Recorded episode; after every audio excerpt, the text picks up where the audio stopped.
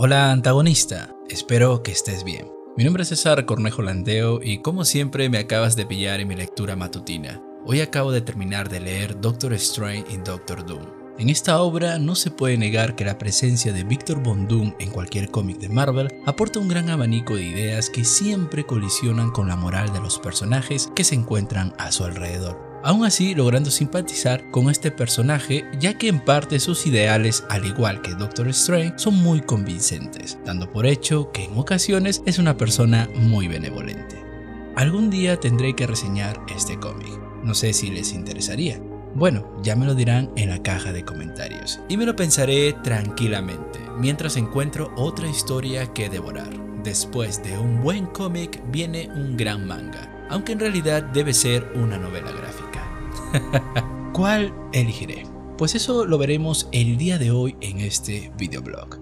Lastimosamente no puedo salir de casa e ir a mi tienda favorita de cómics para ver qué novedades hay, pues aún nos encontramos en cuarentena y todos debemos hacer lo mismo si queremos que este problema se solucione lo más rápido posible. Fuerza a todos ustedes. Como no puedo comprar cómics o pedirlos para que me lo envíen a casa, ya que no quiero comprometer al repartidor a que se exponga este virus, he decidido optar por el formato digital de forma original y gratuita. La única página que conozco que cumple con estos requisitos es Manga Plus de la compañía Shueisha. Si conocen alguna otra página con este mismo servicio, por favor háganmelo saber en los comentarios. Bien, veamos qué hay de nuevo por aquí, en la página web de Shueisha. Mm, a ver... Uf, vaya que... Que estoy viejo, estoy viejo, de verdad que sí. No reconozco casi nada del catálogo. Entonces, ¿cuál elegir y por qué? Por recomendación mía, uno no debe fijarse solo en el género que uno siempre consume para buscar nuevas historias. Eso sería cometer un grave error si queremos descubrir nuevos horizontes. Todos los géneros por haber tienen grandes referentes que demuestran que una buena historia puede ser contada en diferentes tonalidades. En mi caso, no soy de consumir historias románticas con tonos de humor, hasta que descubrí una gran historia con una gran estructura narrativa que prácticamente se adapta a cualquier tipo de formato visual o audiovisual. Les hablo de Amores cuando cesa la lluvia, uno de mis mangas favoritos. Lo siento, One Piece. en este caso, como desconozco de estos nuevos títulos, solo hay una forma para elegir mi próxima lectura conocer el acontecimiento principal de la historia, es decir, el cambio que se genera tras la ruptura de la normalidad de un personaje, por lo general la del protagonista. Un tema que hablé a profundidad en el capítulo número 2 del curso Cómo escribir tu propio cómic o manga, que imparto aquí en el canal de los 9 antagonistas. Bueno, voy a elegir dos mangas que nunca he leído pero de los que sí he escuchado vagamente. Guardianes de la Noche, Kimetsu no Yaiba y X-Spy Family. Este último me da mucha curiosidad. Ya les comentaré el por qué más adelante. Guardianes de la Noche, Kimetsu no Yaiba. Tanjiro Kamado es un chico alegre y trabajador que vive felizmente junto a su familia, hasta que un fatídico día un demonio llamado Musan irrumpe en su vida, matando a sus padres y maldice a su hermana pequeña convirtiéndola en demonio. Tras este incidente y con el propósito de vengar a sus padres y devolver a su hermana Netsuko a la normalidad, decide convertirse en un asesino de demonios. Para ello acuden ayuda de Sakonji Urokodaki, uno de los asesinos de demonios más fuertes del mundo. Entre samuráis, afiladas katanas, demonios y otros seres mitológicos del folclore japonés, este manga es una apuesta segura para los amantes del género.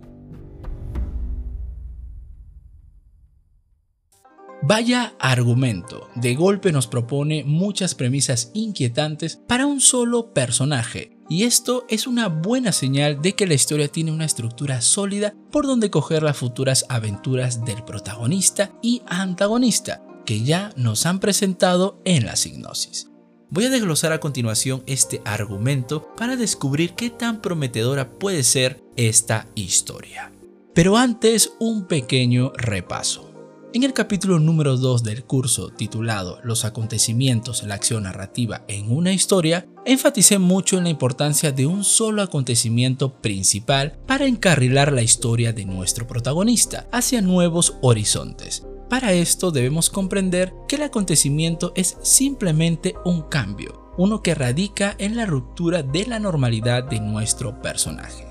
En este caso tenemos a un chico alegre y trabajador llamado Tanjiro Gamado, que vive con su familia, hasta que un demonio llamado Musam mata a sus padres y maldice a su hermana pequeña, convirtiéndola en un demonio. En este pequeño argumento se contemplan dos acontecimientos narrativos, pero uno de ellos es el pilar fundamental que ejerce el cambio que hace avanzar la historia. ¿Cuál crees que sea? ¿La muerte de sus padres o la transformación de su hermana en un demonio?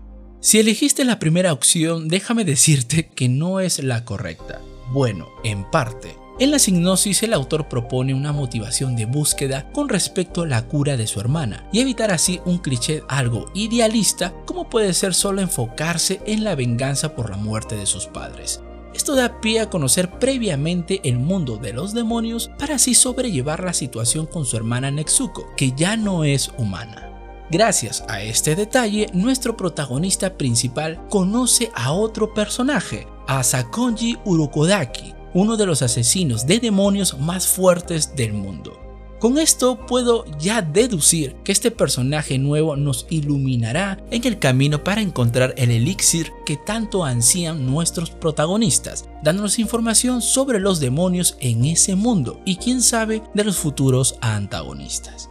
Por ello, la muerte de sus padres no es el acontecimiento principal de esta historia. Eso no quiere decir que no sea importante. Por lo contrario, este cambio sirve de detonante para dar pie al segundo acontecimiento, el acto de Musan. ¿Por qué maldijo a la hermana del protagonista? ¿Y por qué la dejó con vida? Preguntas que seguro tienen respuestas cuando me ponga a leer esta historia. Pero aún me queda un manga más que analizar para así decidir cuál será mi próxima lectura.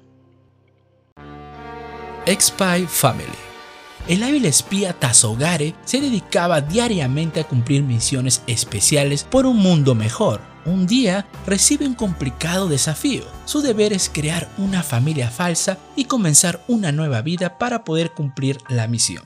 Pero, y así acaba esta signosis. Me encanta cómo está estructurado. Enhorabuena por la persona quien la escribió. Está minuciosamente diseñada para abarcar diferentes acontecimientos en un solo contexto dramático, algo parecido a lo que ocurre en las historias de Batman en la actualidad. Me explico. Bruce Wayne durante su infancia vivía con sus padres, hasta que un día un delincuente los asesinó delante de él. Después de este acontecimiento, entre paréntesis, cambio en la historia del protagonista, el joven Bruce queda al cuidado de su mayordomo Alfred y hereda toda la fortuna de los Wayne.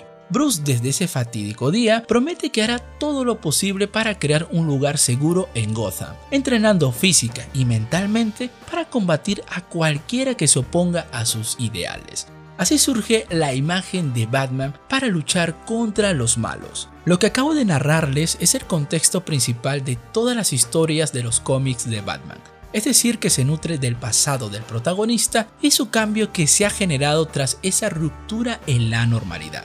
Es por esto que cualquier guionista puede crear un antagonista que choque con la normalidad que quiere imponer Bruce en Gotham. Crear una ciudad segura para los ciudadanos. Por ello es que tenemos tantas historias de este fabuloso personaje. Algo que va a perdurar por mucho tiempo ya que están ligados a la realidad como inspiración para cualquier acontecimiento que se les ocurra a los autores. En líneas generales, Batman es una historia que se presta para recurrir a la realidad como parte de la ficción que hay dentro de sus historias. Por lo tanto, la signosis de X-Spy X-Family se nutre en parte de ese tipo de estructuras, un contexto dramático con múltiples acontecimientos para la historia. En este caso, serían las misiones que debe cumplir Tazogare con su familia falsa infinidades de situaciones en donde Tazogare debe evitar que las personas descubran la farsa. ¿Te imaginas cuántas posibilidades pueden existir en esta historia? Yo creo que son infinitas. Muy similar al manga El pupitre de alado. Recuerden que solamente estoy analizando la signosis de estos dos mangas como punto de partida de estas historias. Sea como sea el caso, estas dos hipnosis cumple con la premisa de informarnos la normalidad del protagonista y el cambio generado por alguna situación, definiendo así la trama principal de la obra, y todo gracias a un buen acontecimiento narrativo, algo que debes saber dominar si deseas crear una buena historia. Bueno, ahora sí, ¿con qué historia me quedaré? Mm, ya sé cuál, será este de aquí.